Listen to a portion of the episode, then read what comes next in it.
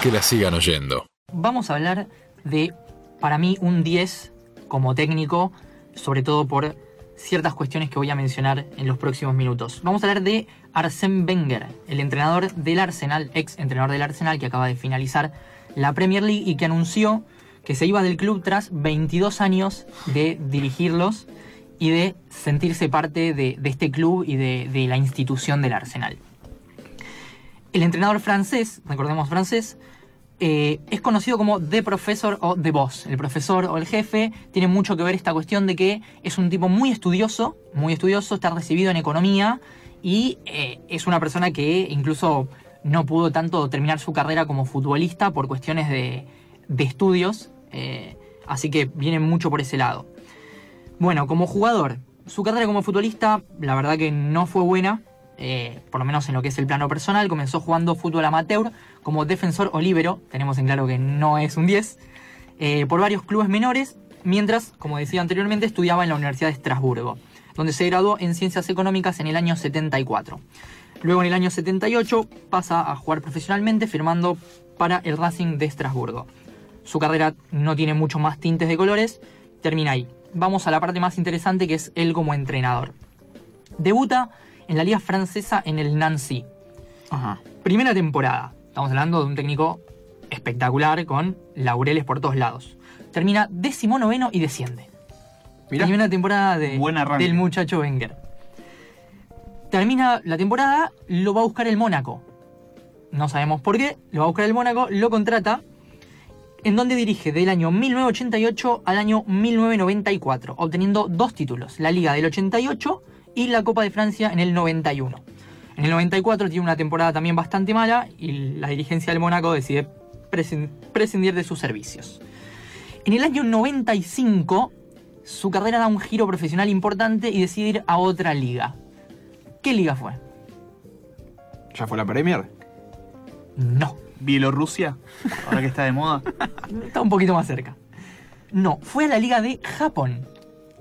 ¿En el año 95? En el año 95 fue la Liga de Japón a dirigir al Nagoya Grampus 8. Buen nombre. Sí, estuvo, estuvo viviendo ahí. Voy, un dato particular de Wenger es políglota, sabe siete idiomas, maneja siete idiomas a la perfección y el octavo, que es el español, lo entiende más o menos. Pero bueno, no le podemos decir nada tampoco, por Wenger. Impresionante. Estuvo 18 meses dirigiendo al Nagoya, donde gana, como no podía ser de otra manera, la Copa del Emperador, como se va a llamar en Japón. y el premio al mejor DT. Ya después de, la aventura por Japón, decide ir al Arsenal, en donde dirige del año 1996 hasta el año corriente 2018. Tiene 17 títulos con el Arsenal. En 22 años. En 22 años tiene 17 títulos. Lo que tiene de particularidad es que están bastante acumulados entre sí. En los últimos 10-12 años prácticamente no pudo ganar títulos. Eh, ganó 7 FA Cup, 7 Community Shield, que es esa copa que se juega entre el campeón de la Premier y el campeón de la FA, 3 Premier League 97-98 y doblete, es decir, FA Cup y Liga en el año 2001-2002 y en el año 2003-2004. Después, como otros palmares, eh, él creo que me va a insultar por haber agregado esto, tiene una final de la Copa UEFA en el año 2000 que pierde contra el Galatasaray por penales. Es basura, es basura. La final de la Champions basura. League es basura, pobrecito. La final de la Champions League en el 2005, que pierde contra el Barcelona de Ronaldinho de Belletti. Recordemos el, gol de Belletti. Hay una particularidad, el título 2003-2004, que es la liga, que se, se, proclama campeón invicto siendo el segundo equipo en hacerlo. El primero fue el Preston North End en la temporada 88-89 y el primero en conseguirlo en una liga de 38 partidos fue el Arsenal. El equipo en su momento recibió el nombre de Los Intocables en honor al Preston Norton, a los que le decían los Invencibles. Concluyeron el campeonato con una suma de 90 puntos, producto de 26 victorias y 12 empates, aventajando por 11 puntos al subcampeón Chelsea. De esto hablábamos recién. Imagínate una Superliga así. Que se termine. Impresionante. Cinco fechas antes. Bueno, algunos jugadores dentro de ese plantel, el arquero Jens Lehmann, muy conocido por los argentinos. El papelito de Lehmann. Sí. Eh, Sol Campbell, Philip Senderos, Ashley Cole, Tony Adams, Robert Pires, Patrick Vieira, Frederick Lumber, y los delanteros Thierry Henry y Denis Bergkamp, dos monstruos del fútbol. Equipazo. Equipazo. Algunas características de Wenger. Es un tipo muy exigente con la disciplina. A los jugadores les exige que lleguen sí o sí media hora antes del inicio de entrenamiento, es decir, estar cambiados media hora antes de que empiece el entrenamiento. Y hay una anécdota muy graciosa en la que él, una vez que arranca un, un partido, eh, no permite que se, digamos, que nadie se vaya al entrenamiento. Un jugador había llevado a su perro, que estaba atado ahí, y el perro se escapó. En el medio del entrenamiento, cuando el jugador lo ve, le va a decir, Arsén, tengo que ir a buscar a mi perro. Le dijo, no se preocupe, volverá. ¿Volvió? Es la pregunta. ¿Qué hacía un jugador con un perro aparte? Lo tenía ahí, estaba. Ahí viene el patiño. Otro, otro dato muy importante es que es descubridor de talentos jóvenes. Por nombrar algunos. En el Mónaco, cuando estuvo en el Mónaco, trajo jugadores de la estirpe de George Weah, Jürgen Klinsmann y Glenn Hoddle. Ya en el Arsenal descubrió jugadores como Patrick Vieira, Nicolás Anelka, Robin Van Persie, Cés Fábregas y Frederick Lumber, que lo contrata de una manera muy particular, le envían de Suecia un video de un equipo amateur en donde estaba Frederick Lumber. Él decide ir a ver a Frederick Lumber y contratarlo. Bueno, Excelente. Un pleno metió. Un pleno, un pleno Excelente. impresionante. Otro dato interesante, renovó las- los regímenes de entrenamiento y dieta de la plantilla alejando al club de las costumbres de bebida y comida basura. Por otro lado, más yendo a lo futbolístico, es un entrenador que siempre rescata los valores, tanto deportivos como humanos, dentro de lo que es este deporte. Incluso en lo que es el estilo de juego. Dice, creo en el trabajo, en las conexiones entre los jugadores. Creo que lo que hace grande al fútbol es que es un deporte en equipo.